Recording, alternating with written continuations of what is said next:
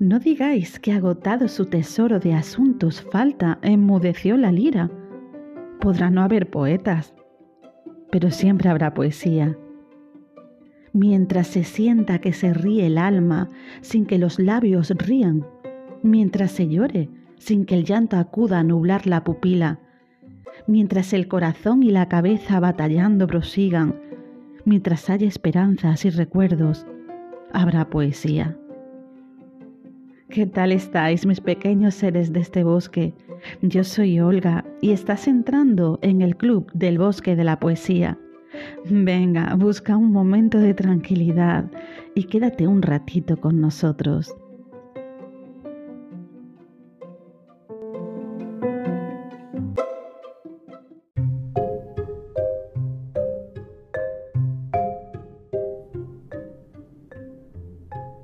Hoy os traemos a Miguel Hernández.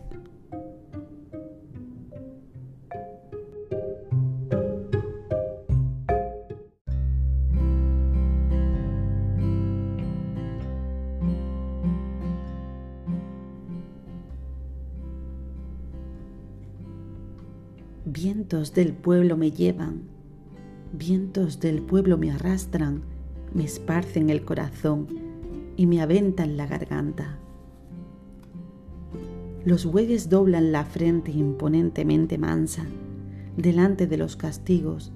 Los leones la levantan y al mismo tiempo castigan con sus clamorosas zarpas. No soy de un pueblo de bueyes, que soy de un pueblo que embargan yacimientos de leones, desfiladeros de águilas y cordilleras de toros con el orgullo en el asta. Nunca medraron los bueyes en los páramos de España. ¿Quién habló de echar un yugo sobre el cuello de esta raza? ¿Quién ha puesto al huracán jamás ni yugos ni trabas? Ni quién al rayo detuvo prisionero en una jaula? Asturianos de braveza, vascos de piedra blindada, valencianos de alegría y castellanos de alma, labrados como la tierra y airosos como las alas, andaluces de relámpago nacidos entre guitarras y forjados en los yunques torrenciales de las lágrimas, extremeños de centeno, gallegos de lluvia y calma, catalanes de firmeza, aragoneses de casta, murcianos de dinamita frutalmente propagada, leoneses, navarros, dueños del hambre, el sudor y el hacha, reyes de la minería, señores de la labranza, hombres que entre las raíces, como raíces gallardas, vais de la vida a la muerte, vais de la nada a la nada. Yugos os quieren poner gente de la hierba mala, yugos que habéis de dejar rotos sobre sus espaldas. Crepúsculo de los bueyes está despuntando el alba. Los bueyes mueren vestidos de humildad y olor de cuadra, las águilas, los leones y los toros de arrogancia, y detrás de ellos el cielo ni se enturbia ni se acaba. La agonía de los bueyes tiene pequeña la cara, la del animal varón toda la creación agranda. Si me muero, que me muera con la cabeza muy alta. Muerto y veinte veces muerto la boca contra la grama, tendré apretados los dientes y decidida la barba cantando espero a la muerte, que hay ruiseñores que cantan encima de los fusiles y en medio de las batallas.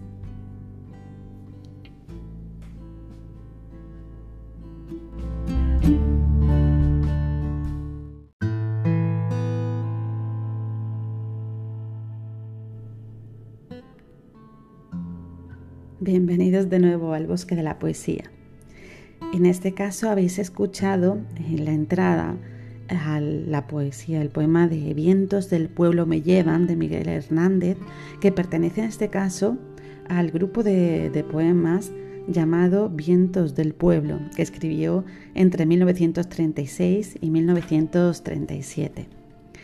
Bueno, Miguel Hernández nace en Orihuela eh, rodeado del oasis exuberante de la huerta del Segura, nace el 30 de octubre de 1910. Es hijo de un contratante de ganado. Su niñez y adolescencia transcurren por la luminosa sierra oriolana, en medio de la naturaleza contempla maravillado sus misterios, la luna y las estrellas, la lluvia, las propiedades de diversas hierbas. Por las tardes ordeña las cabras y se dedica a repartir la leche por el vecindario. Eh, es, bueno, acude a la escuela del Ave María, donde estudia gramática, aritmética, geografía, religión. El mundo de sus lecturas se va ampliando poco a poco y el joven pastor va llevando a cabo un maravilloso esfuerzo de autoeducación con libros que consigue de la biblioteca. Poco a poco irá leyendo a los grandes autores del siglo de oro, Cervantes, Lope, Calderón, Góngora y Garcilaso, junto con algunos autores modernos como Juan Ramón y Antonio Machado. En 1930 Miguel Hernández comienza, a publicar poemas en el seminario El Pueblo de Orihuela y su nombre comienza a sonar en revistas y en diarios levantinos. Para 1931 se lanza a la conquista de Madrid. Tiene que volverse fracasado a Orihuela, pero al menos ha podido tomar el pulso a los gustos literarios de la capital que le inspiran su libro Neogongorino, Perito en Lunas, en 1933. Un día, al salir de su trabajo en una notaría de Orihuela, conoce a Josefina Manresa y se enamora de ella. Sus vivencias van creando una serie de sonetos que desembocarán en El rayo que no cesa, en 1936. Las lecturas de Calderón le inspiran eh, su auto sacramental, quién te ha visto y quién te ve y sombra de lo que eras, que, bueno, le abrirán las puertas definitivamente de Madrid eh, a su segunda llegada en la primavera de 1934. En Madrid la frecuente soledad inevitable eh, le hace sentir esta nostalgia por la paz y la intimidad de su Orihuela natal aunque lentamente se va creando en Madrid un círculo de amigos con Alto Laguirre, Alberti, Cernuda, María Zambrano, Vicente Alexandre y Pablo Neruda. El estallido de la guerra civil en julio de 1936 le obliga a tomar una decisión. Miguel Hernández se entusiasma por la República y se implica en ella. Como voluntario se incorpora al quinto regimiento, en plena guerra logra escapar brevemente a Orihuela para casarse el 9 de marzo de 1937 con Josefina. es una vida agitadísima de continuos viajes y actividad literaria. Todo ello y junto con la tensión de la guerra le ocasiona una, eh, una anemia cerebral aguda que le obliga por prescripción médica a retirarse a Cox para reponerse. En la primavera de 1939, ante la desbandada general del Frente Republicano, Miguel Hernández intenta cruzar la frontera portuguesa y es devuelto a las autoridades españolas. Así comienza su larga peregrinación por cárceles de Sevilla, de Madrid. Miguel, con un humor entre amargo y esperanzado, escribe a su esposa el 12 de septiembre de 1939 esta carta conmovedora que nos revela su hondura humana y, bueno, la atmósfera en que nacieron tantos poemas impresionantes como ellos, entre otros, Las nanas de la cebolla.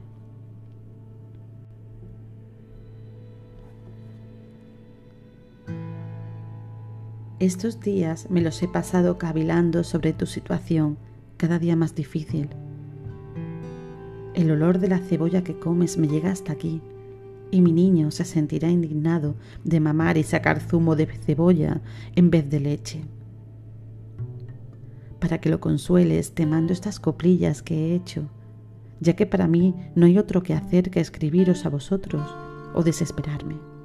Prefiero lo primero, y así no hago más que eso, además de lavar y coser con muchísima seriedad y soltura, como si en toda mi vida no hubiera hecho otra cosa. También paso mis buenos ratos expulgándome, que familia menuda no me falta nunca, y a veces la crío robusta y grande como el garbanzo. todo se acabará a fuerza de riña y paciencia. A ellos los piojos acabarán conmigo, pero son demasiada poca cosa para mí, tan valiente como siempre, y aunque fueran como elefantes esos bichos que quieren llevarse mi sangre, los haría desaparecer del mapa de mi cuerpo. Pobre cuerpo, entre sarna, piojos, chinches y toda clase de animales, sin libertad, sin ti, Josefina, y sin ti, Manolillo de mi alma. No sabe a ratos qué postura tomar, y al fin toma la de la esperanza que no se pierde nunca.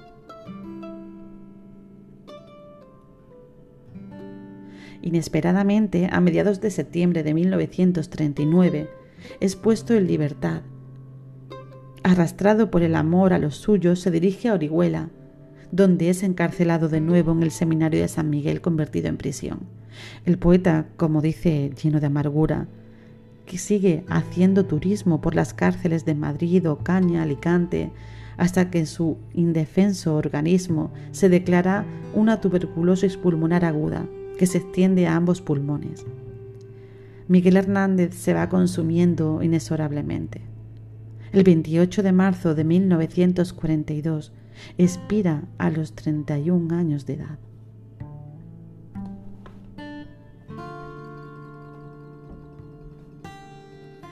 Antes de despedirme, bueno, recordaros que podéis participar con vuestros comentarios, ¿vale? Así como dando voz a este, un pequeño texto o un poema, podéis poneros en contacto con nosotros en el email elbosquedelosaullidos.gmail.com Bueno, ahora os vamos despidiendo ya y vamos a leer el último poema de Miguel Hernández.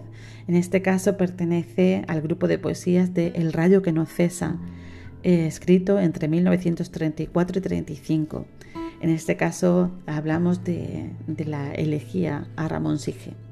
Espero que os guste.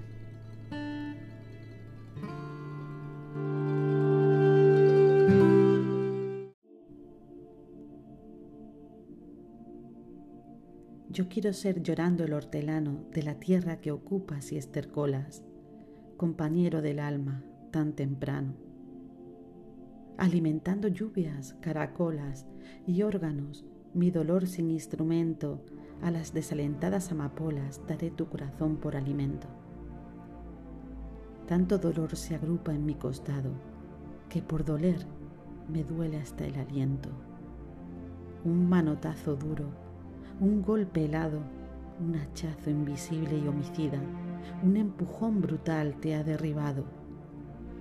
No hay extensión más grande que mi herida Lloro mi desventura y sus conjuntos y siento más tu muerte que mi vida. Ando sobre rastrojos de difuntos y sin calor de nadie y sin consuelo voy de mi corazón a mis asuntos.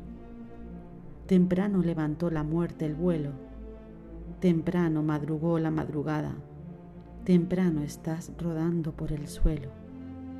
No perdono a la muerte enamorada no perdono a la vida desatenta, no perdono a la tierra ni a la nada. En mis manos levanto una tormenta de piedras, rayos y hachas estridentes, sedienta de catástrofes y hambrienta. Quiero escarbar la tierra con los dientes, quiero apartar la tierra parte a parte, adentelladas, secas y calientes.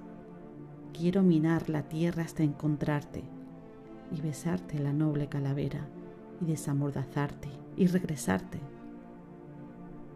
Volverás a mi huerto y a mi higuera. Por los altos andamios de las flores pajareará tu alma colmenera de angelicales ceras y labores. Volverás al arrullo de las rejas de los enamorados labradores. Alegrarás la sombra de mis cejas y tu sangre se irán a cada lado disputando tu novia y las abejas. Tu corazón, ya terciopelo ajado, llama a un campo de almendras espumosas mi avariciosa voz de enamorado. A las aladas almas de las rosas del almendro de nata te requiero, que tenemos que hablar de muchas cosas. Compañero del alma, compañero.